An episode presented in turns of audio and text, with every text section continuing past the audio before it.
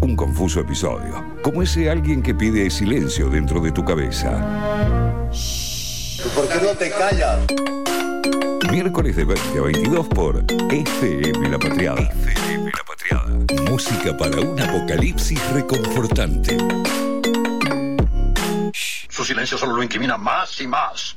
Una maestra de este establecimiento encontró a su hijo encerrado en el baño, masturbándose.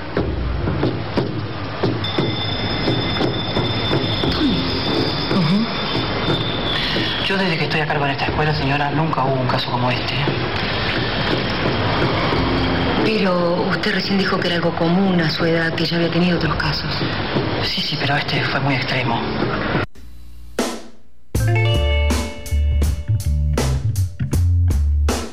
¿Cómo puede ser extremo un caso de un pibe haciéndose eh, la paja, básicamente? Bueno, a ver, eh, los pongo en tema. Lo que Sí. escuchábamos es parte del programa Culpable. ¿Se acuerdan que yo lo había tratado cuando hablé de maternidades y paternidades? Con mi tóxico. Trabajaba mi tóxico en Culpables. Sí, Eh. Alfredo Casero. Un amigo Bueno. de la casa. Claro, un amigo de la casa, claro. Eh, y la escena eh, justamente habla del hijo de Casero, o sea, el hijo en la vida real y el hijo en la ficción, Ahí Nazareno. va, Nazareno. Que se Nazareno había- nos cae mejor, ¿no? Nazareno nos cae mejor. Ampliamente mejor. Sí, sí. Que se había masturbado en el baño de la escuela.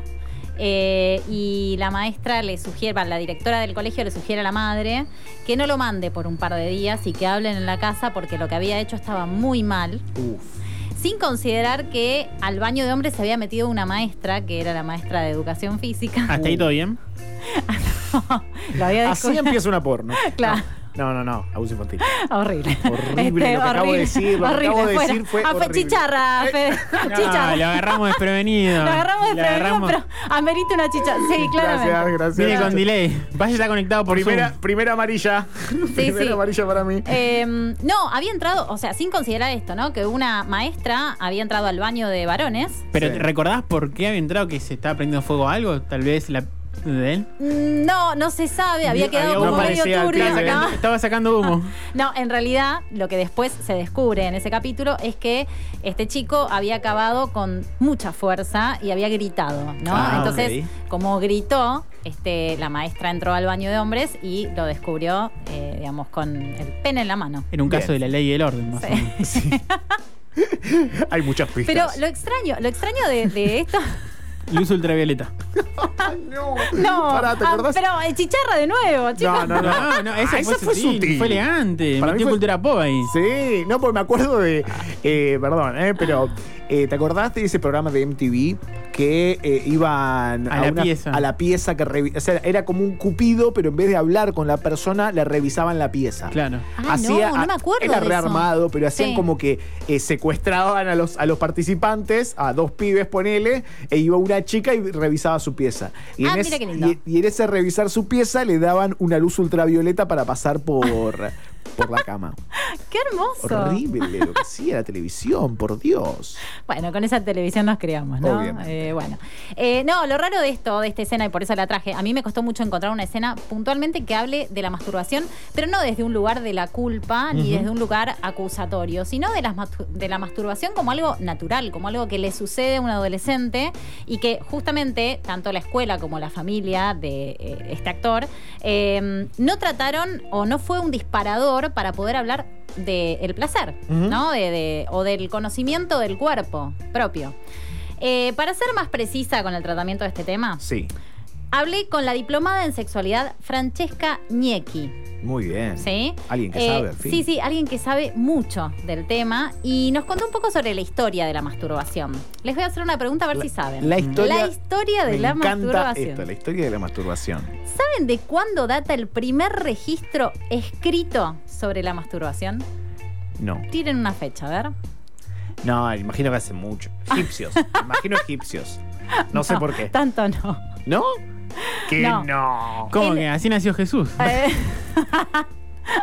Ponele. Se cogieron una paloma. Claro. No, sigamos. bueno, este, no, en el año 1707 Sí. eh, Ah, había, bueno. sí, eh, era un, un anónimo que, que, bueno, había adverti- a- advertía sobre los peligros que traía la masturbación. Era un escrito anónimo que advertía sobre los peligros que traía la, ma- la masturbación. O sea, primer, eh, eh, o sea, primer registro que se tiene escrito eh, de, de este caso. De este caso. ¿Cómo le este habrá, cómo le habrá descubierto, no? de esta patología y se iba a la mierda, ¿viste? No, no, primer eh, registro escrito que se tiene de la masturbación y ya es como algo negativo. No, Sí. no, no, no hablé. No, estoy, estoy haciendo con cuidado, ¿eh? No, pero ya como algo peligroso, digo, Sí, ¿no? como algo peligroso. Y de hecho, este anónimo, este registro Sí. escrito, lo toma un doctor de la época que se llama, se llamó Tissot, Sí. eh, que luego escribió un libro llamado Onanismo, en donde justamente él, con su facultad de doctor, describía por qué la masturbación era mala. Mira. Y a eso se le sumó que la iglesia, eh, digamos, bueno, la, la iglesia siempre vio como algo malo, ¿no? La masturbación y también el uso del preservativo. Sí, me imagino. Me imagino. Entonces, la iglesia, ¿qué empezó Sí. a hacer? Se empezaron a masturbar. No, bueno. A ver, ¿qué hacía tan malo es cosas- esto? Hacía otras cosas peores, ¿no? Basta Pero bueno, no, no quiero, no quiero entrar en ese Masturbar detalle. a otro. Tuvo un periodo en el que le hacía confesar a los fieles si habían tenido prácticas masturbatorias. Eso eh, siguió eh, sucediendo y sí, estoy eh, bueno. seguro que sigue sucediendo Sigue hasta sucediendo. ahora. Eh, ya ya estamos abriendo corazones acá. Yo vengo de una crianza Mm. cristiana, de, de confirmación y todo eso. ¿Te puedo hacer una pregunta? Muy, muy floja de papeles, igual, o sea, floja de papeles en cuanto a. eh, no, no. el dogma, digamos, el sí, cristianismo, claro. Sí, no, sino como, como una costumbre. No practicante. No, sí, o sea, yo ponele que rezaba la noche y hacía toda esa. ¿Te confesaste alguna vez? Sí, obvio. ¿Sí? Sí, boludo. Yo también. ¿En serio? Sí. Obvio. Y acá viene lo raro. Mm. Eh, no, no, o sea, mi, eh, posta, mi hija me, me- transmitió algo de una relación con la religión que, si bien después me fui separando de, de- de- de esa, de esa costumbre, eh, era algo súper sano eh, de, de vivir, al menos como, como ella lo, lo- lo veía y lo ve, creo, y ve la religión y ve eh, la costumbre de, de- de responder a una religión. Después, también viviendo en Palomar, uno conocía todo un sector ligado al Opus Dei, Ah, ligado a las fuerzas obvio. militares, Bueno, Villa que era Bosch también. Nefasto, Sí. nefasto, y te lo digo hasta el día de hoy. Y en e- mucho, Y en sí. ese círculo, eh, por alguna razón, terminé en un eh, lugar como un club donde se juntaba gente de esta agrupación. Sí. ¿Del Opus? Sí, yo siendo muy niño. yo- y, ah, lo peor, esa Estás fue. confesando algo terrible. Sí, obvio, no te Prepara ese pitido. Yo tocaba. Prepáralo. Yo tocaba la batería. Bien. Primera vez que toco la batería. Drogadicto ya. O sea, muy, eh, hacíamos muy poco, empezábamos a tocar, pero uno Tocaba de la los, batería, pero no se un- tocaba uno de los eh, cortemos con los chistes porque no llegamos a ningún lado así. Eh, uno, obvio que me mataba pajas, era Ok, pibe, tenía bien, 13, bien, 14 bien. años.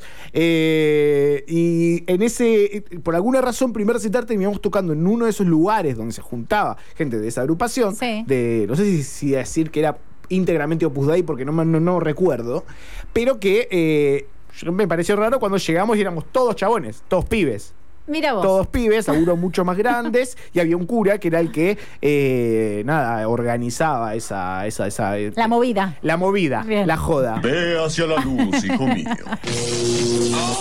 Como quien no quiere la cosa, rarísimo y peligrosísimo sobre todo, Sí. este Fabri de 14, 13 años terminó en un lugar de todo ese lugar, no sé si decir una habitación porque no terminaba, es una habitación, era como Ay, una ¿Qué iglesia, que estás contando? confesándome, Eh, sin que yo lo quiera. fue muy confuso igual. El cura, eh, eh, como que uh, también estaba esa, esa, esa idea de atraer al otro y que bueno, que le mostraban el lugar, ¿viste? Y intentar también acercar gente a esa religión. Yo era sí. un pibe nuevo, no, no, no era parte de ese grupo. Entonces me llevaba como a ver la iglesia y yo qué sé. Y en un momento me termina confesando. El chabón. Raro. Rarísimo, pero rarísimo y Sí, peligrosísimo. sí, muy, muy. Muy. Acto seguido me preguntaba si me hacía la paja. No. Como un pecado. No, no te puedo Te creer. juro. Bueno. Y obviamente eh, que dije, no. Mentiste, o sea, Obvio pecador. mentí, estaba recagado en las patas. Estaba con un cura en una iglesia a las 8 de la noche, 9 de la noche. No, terrible. Bueno. Sin decidir ir a confesarme. Un tipo preguntándote eso, un tipo grande. Es como, ¿qué, qué es esto? No, no, Bueno, no. espera, yo te quiero a la derecha acá. Yo me fui a una secundaria religiosa. Sí. Y tenía que. Había momentos en los que había que ir a, a rezar. Sí. Sí. Y ahora lo, lo pienso es que es, es, es loquísimo eso. porque yo no tengo ningún No me tipo de parece con loco eso. si eh, el- Deberían dejar elegir la institución eso. es así. Digo, tu padre se elige llevarte a una institución que tiene una crianza cristiana. A veces por necesidad. A veces por necesidad, Sí, seguro. Claramente. no, no que, que- no está mal en la, en la currícula que esté la materia. Ponele. Pero hacer e- es como un paso más ese. Es como Sí, un es trabajo que no práctico, había- es como un laburo extra. Es que no había un respeto por el otro, claramente. Digamos, si vos te lo pones Sí, a pensar, bueno. no había por- un respeto por la elección de- del otro. Bueno, Eh, pero vamos al punto de eso, que Sí. era la culpa que sentíamos les pibes de estar descubriendo la vida sexual en una institución como el, de, Sí, de esa índole. y eso viene atado también al tema de la masturbación como tabú y del placer. Si quieren, escuchamos a Francesca Dale. sobre lo que nos dijo. En líneas generales, las prácticas que no tienen que ver con la reproducción suelen estar dentro de las prácticas que muchas veces se consideran en la sociedad como prácticas tabú. Pensemos que si relacionamos directamente la masturbación, la estamos viendo solo como un acto pura y exclusivamente de placer, no está ligado a la reproducción. Es por eso que por muchos años, obviamente, estuvo eh, la masturbación fue un tema tabú. La pueden seguir a Francesca en arroba alas para tu sexualidad en Instagram. La verdad que eh, es muy interesante todo lo que postea. Eh, y el fin de semana estuve buscando escenas puntualmente sobre la masturbación en las ficciones naturales. Esto que yo le... En las ficciones nacionales. Ah, naturales. ¿y no, no, no. Nacionales. Bioporno. Eh, no, no, lo que les decía es que eh, no encontré, más allá de este ejemplo que escuchamos, y de esto que ustedes decían, ¿no? De la referencia al ratoneo, de la cuestión del pajero, digamos, de Sí. eh, esta, el hijo de, de Pepe Argento, ¿no? Sí, Eh, sí, que sí, era sí. el bobo que se pajeaba con la profesora, A por ejemplo. comerla. Ah, Claro, tal cual.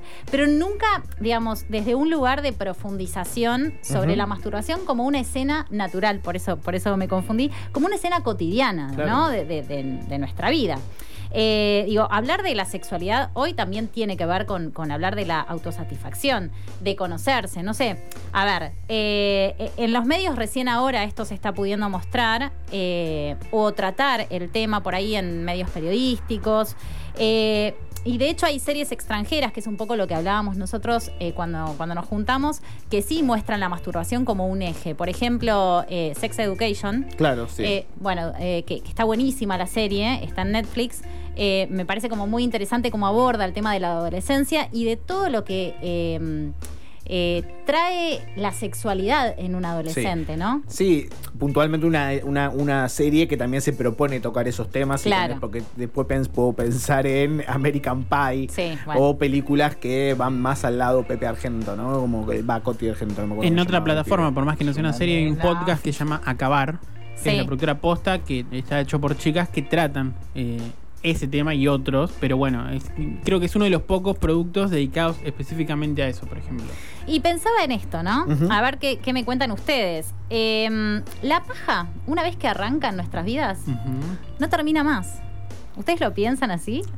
Y es, es uno de los grandes puntos de quiebre y esas cosas que no Para sé mí nos acompaña hasta el último día de nuestras vidas. Eh, le preguntaría quizás a una persona más cercana a los 50, ¿no? De cómo se debe vivir eso.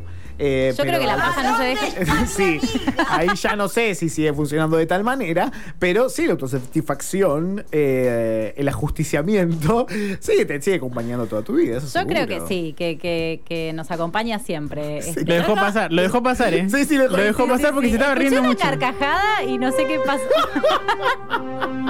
no sé qué pasó ahí. ¡No, montón! No, no. No, eh, el- la chicharra, la chicharra, por favor. No hay chicharra para el que maneja la chicharra. El árbitro no se puede expulsar a sí mismo. No, no, esto es como Watchmen, ¿no? ¿Quién vigila al vigilador? Es tremendo. Si quieren, escuchemos a Francesca que me habló de medios y sexualidad, por favor, que es muy interesante. Dale, la escuchamos. Al ser un tema tabú en los medios de comunicación, está siendo hablado a nivel periodístico, con notas y entrevistas sobre ese tema, muy de a poquito se empieza a trabajar y a, a visibilizar la temática.